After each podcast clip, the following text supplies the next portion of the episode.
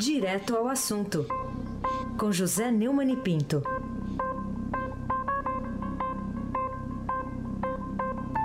Aqui já com a gente no Jornal Dourado, Neumann, bom dia. Bom dia, bem-vindo de volta. Muito obrigado. Abaque. Bom dia, Camila Tulinski. Bom dia, Almirante Nelson. Oi. Bom dia, Ana Paula Niederhauer. Bom dia, Emanuel Bonfim. Bom dia, ouvinte da Rádio Eldorado, FM 107.3, Raíssem Abac. Bom, vamos começar falando de alguém que foi indicado pelo PT ao cargo, o, que é o ex-diretor de serviços da Petrobras, Renato Duque. E ele decidiu quebrar o silêncio e confirmar na próxima sexta-feira, em depoimento ao juiz Sérgio Moro, da 13ª Vara da Justiça Federal lá em Curitiba, ter participado da negociação de percentual entre 0,91% de propina ao partido nos contratos da Sete Brasil com o estaleiro Enseada do Paraguaçu, do qual fazia parte a Odebrecht. Né? Tá tudo interligado. O que, que se pode esperar, Neumann, das primeiras revelações de um petista importante aí como este? É, Raíssa, é uma expectativa muito grande em torno do que, do que tem a falar. Eu me lembro de uma entrevista que o professor geólogo Hildo Sauer, da USP, que foi braço direito do Lula em matéria de gás e diretor desse derivado da Petrobras, primeiro a revista da USP, depois o Estadão. Segundo ele, nos governos do PT, a estatal teria sido realmente ocupada por uma quadrilha de ladrões, mas a gente perdeu o contato aí com o Neumann, é isso? Vamos aguardar aqui retomada. Tá, retomou, Neumann, pois não? Ah, pois não. É, então eu estava contando que eu me lembro de uma entrevista que o professor Hildo Sá, geólogo é, da USP, foi braço direito de Lula em matéria de gás e diretor do derivado da Petrobras, primeiro a revista da USP, depois o Estadão, de que nos governos do PT a estatal foi mesmo ocupada por ladrões mas dois diretores teriam mantido seus compromissos com o ideário socialista e a condição de propriedade do povo da então maior empresa do Brasil. Teriam sido ele próprio e o Duque. O mito caiu por terra, Heisen, graças às delações premiadas de seus próprios subordinados. E agora, Renato Duque é tido como uma testemunha-chave que pode levar a figurões como Palocci e até Lula se realmente decidir contar o que sabe. Ele foi preso em março de 2015 e condenado em quatro ações apenas que somam 57 anos e sete meses de prisão. Ele ficou calado em depoimentos à justiça e optou por mudar de estratégia, depois de fracassadas tentativas de celebrar um acordo de delação premiada com o Ministério Público Federal. O advogado dele é Antônio Figueiredo Baixo. Todos nós aqui já ouvimos várias vezes que cuidou da delação do doleiro Alberto Youssef, o primeiro de todos. Né? A Sete Brasil é uma empresa constituída pela Petrobras, fundos de pensão, bancos privados para cuidar dos contratos do pré-sal, grande sonho do Brasil, do Lula. É, o Moro escreveu o seguinte, quando aceitou fazer o depoimento. Se no depoimento ele vai colaborar ou não com a elucidação dos fatos, é algo que só pode ser analisado a posteriori, ou seja, depois. Bem como eventuais benefícios decorrentes de uma eventual colaboração sem acordo prévio. Em nenhuma hipótese isso significa que o julgador está celebrando um acordo de colaboração. De qualquer maneira, inviável obstar o requerimento do acusado que pretende novamente ser interrogado sob pena de violar a ampla defesa. É, o negócio é fabuloso, hein? De acordo com o MPF, seis contratos de afretamento de sondas negociadas pela Sete Brasil com o Enseado do Paraguaçu somaram 28 bilhões de reais eles teriam sido obtidos por influência de Antônio Palocci, também denunciado no processo, e Antônio Palocci nega a acusação. O pagamento de propina entre 0,9% e 1% dos contratos para o PT foi revelado pelo ex-gerente da companhia, Pedro Barusco, que mencionou o ex-tesoureiro do PT, João Vacari, como responsável por recolher valores para o partido. Barusco disse que um terço deveria ser dividido entre funcionários da estatal, dois terços entregues a Vacari, em depoimento à Lava Jato, três delatores atribuíram a Palocci a definição do percentual de 1% de propina nos contratos da Sete Brasil. Segundo eles, no entanto, os valores não teriam sido pagos como solicitado. A empreiteira preferia manter uma conta corrente com valores à disposição do PT, em vez de negociar cada contrato. Em vídeo, Rogério Araújo, ex-funcionário da empreiteira, disse que ouviu de Barusco que o ex-presidente Lula teria participado da decisão sobre a divisão de percentual de propina, o que também pode ser objeto do depoimento de Duque. A defesa de Lula nega veementemente o envolvimento dele no esquema. Aí se diz por aí que o, o Moro decidiu adiar o depoimento de Lula exatamente porque antes queria ouvir Duque. Mas isso só vai ser esclarecido a partir de sexta-feira, dia 5. Estou em pulgas, em pulgas, Raíssa Mabac, esperando o que ele tem a dizer. Mas vamos esperar, né? É, essa aí faz tempo que eu não ouvi. Estou em pulgas. O, o, o, em pulgas, Raíssa. Em pulgas. Ô, Neumann, o, o Estadão hoje revelou que Ike Batista pagou uma dívida de 5 milhões de reais da campanha de 2012 de Fernando Haddad, aqui a Prefeitura de São Paulo, pelo PT, conforme disse a Mônica Moura, em depoimento ao Tribunal Superior Eleitoral. Ela contou que coube ao então tesoureiro do PT, o João Vacari Neto, resolver o impasse do pagamento. A assessoria do Haddad foi procurada aqui na reportagem, disse que ele não teve contato com o, o Ike, né? Bom, mas uh, em relação a, a, isso, né? Será que o ministro Gilmar Mendes, lá do Supremo Tribunal Federal, não se não teria se precipitado ao mandar soltar o, o é biliardário, dá para chamar de biliardário ainda? Dá para chamar? Biliardário. É, né? Mônica disse, Heisen, que sempre tinha uma dívida que rolava.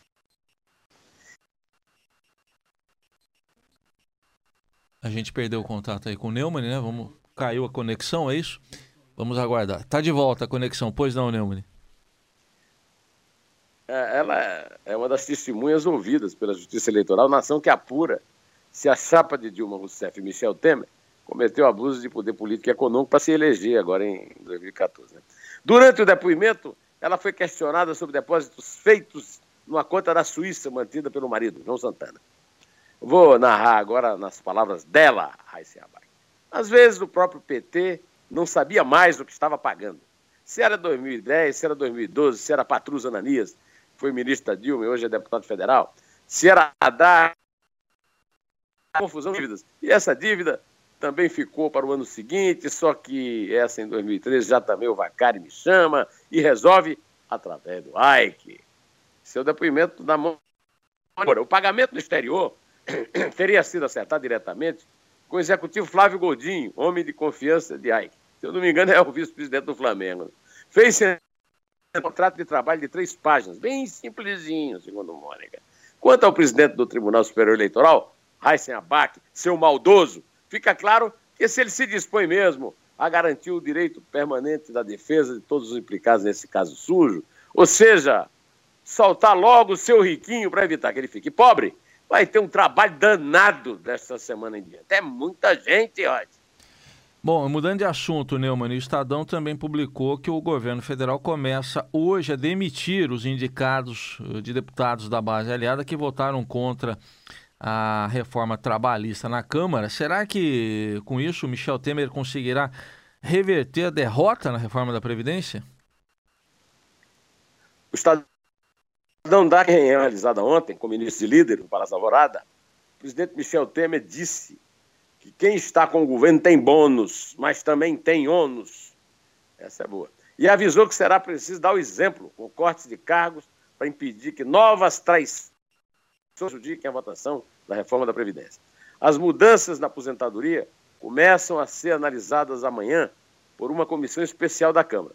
A expectativa do Palácio do Planalto é que até julho ela tenha passado pelo plenário da Câmara do Senado, mas esse calendário deve atrasar, porque a base aliada está rachada e há muitas resistências à proposta. O, o Estadão apurou que as demissões que sairão no Diário Oficial a partir de hoje vão atingir cargos em órgãos federais dos estados. Entre os atingidos estão deputados do PR, PP, PSB e até do PMDB, que é o partido do Temer. Os cargos maiores, como ministérios de presidências e fundações, só serão retirados se houver infidelidade na votação da reforma da Previdência. Trata-se de uma prática. A prática não é nada republicana, mas é a realidade do jogo político na presidência de coalizão. Além do mais, eu não sei, não sei o que, é que você acha, mas eu, eu acho que seus efeitos práticos na mudança da perspectiva, da direção dos ventos, são bastante duvidosos. Se for verdadeira a proporção dada pela Folha de que sete em cada dez brasileiros rejeitam as propostas de Temer, a demissão dos infiéis pode se tornar, pode se tornar uma espécie de tarefa de Sísifo, aquele mito grego do cara que sobe a pedra até o morro e depois a pedra rola. Mas também nesse caso vamos esperar para ver e pagar, é claro, né? O Raiz, não somos sempre nós que pagamos a conta, ah, seja um... da vitória. de um jeito ou de outro é a gente que vai pagar, né? É isso mesmo. Ô Neumann, é, vamos falar de uma notícia terrível, né? Terrível mesmo essa notícia dada pelo governo do Maranhão de que os conflitos ocorridos ontem em Viana resultaram em sete índios vítimas de violência de poceiros, não 13, conforme informado antes pelo Conselho Indigenista Missionário. Bom, isso muda em alguma coisa as consequências funestas em, em mais essa guerra pela posse de terra no interior aí do país? Segundo o governo lá do Maranhão, das sete pessoas feridas no ataque do pistoleiro, cinco são índios, gamela, e dois não são indígenas. O, o governo maranhense declarou que não houve indígenas com as mãos decepadas, como chegou a ser divulgado. De acordo com o governo, o que ocorreu é que um dos gamelas teve, teve uma fratura exposta nas mãos. A vítima foi operada e continua internada. Dos sete feridos, três permanecem internados. O governador Flávio Dino, que é do PCdoB, declarou que, assim que foi informado sobre a lamentável violência ocorrida no povoado Bahias, a Polícia Militar do Maranhão atuou imediatamente, após ter conhecimento do conflito entre moradores da região e um grupo que reivindica reconhecimento como povo gamela, evitando assim uma tragédia maior. Ao Estadão, Flávio Dino disse que enviou novo ofício, Heisen, ao Ministério da Justiça para dar uma definição sobre terras. O, o é essência essa indefinição da FUNAI, do Ministério da Justiça, que não dizem o que é, que é território indígena e o que não é. O conflito fica latente e qualquer fagulha causa explosão, segundo o Dino. Né? No Brasil, Raíssa, a burocracia da máquina estatal é uma máquina de produzir tragédias, principalmente nos rincões mais distantes e abandonados do território nacional. Heisen Abac. Bom, para a gente concluir, Neumann, vamos falar um pouco é, dessa. Um, ouvir um comentário seu sobre essa crise no país vizinho, a Venezuela. Em que, é que pode terminar essa crise, Neumann?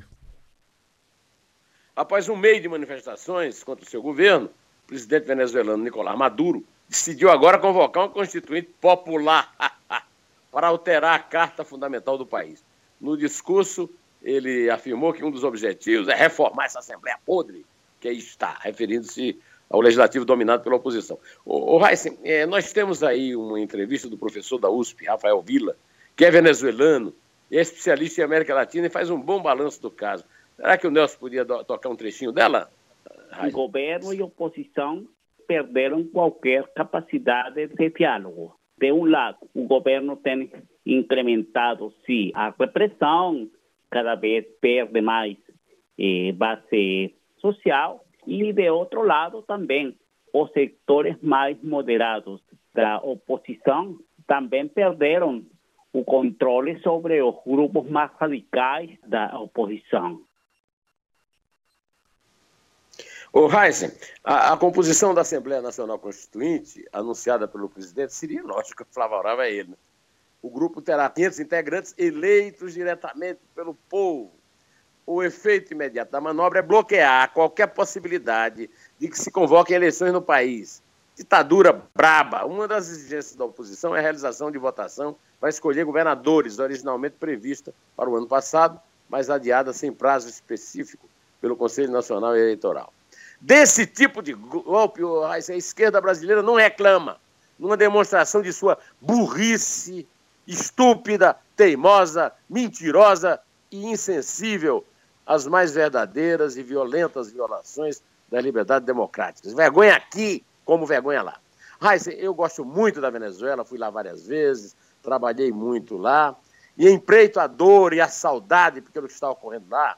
Eu peço ao comandante Nelson que toque aí Soledad Bravo, uma cantora magnífica, interpretando a bela canção venezuelana Polo Margaritenho um verso que eu gostaria de chamar a atenção é esse. Seu canto acorrentado é canto de agonia, porque te empenhas, pois, senhor, em prolongar esse canto.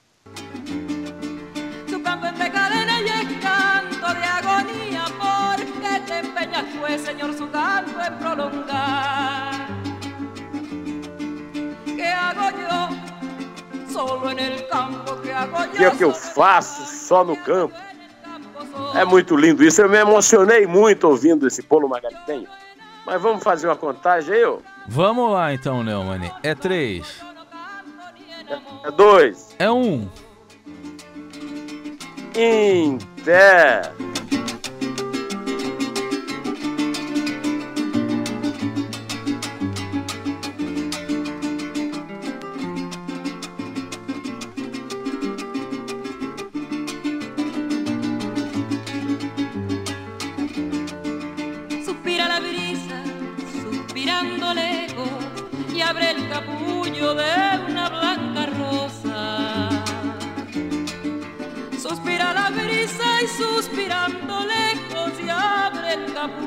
De una blanca.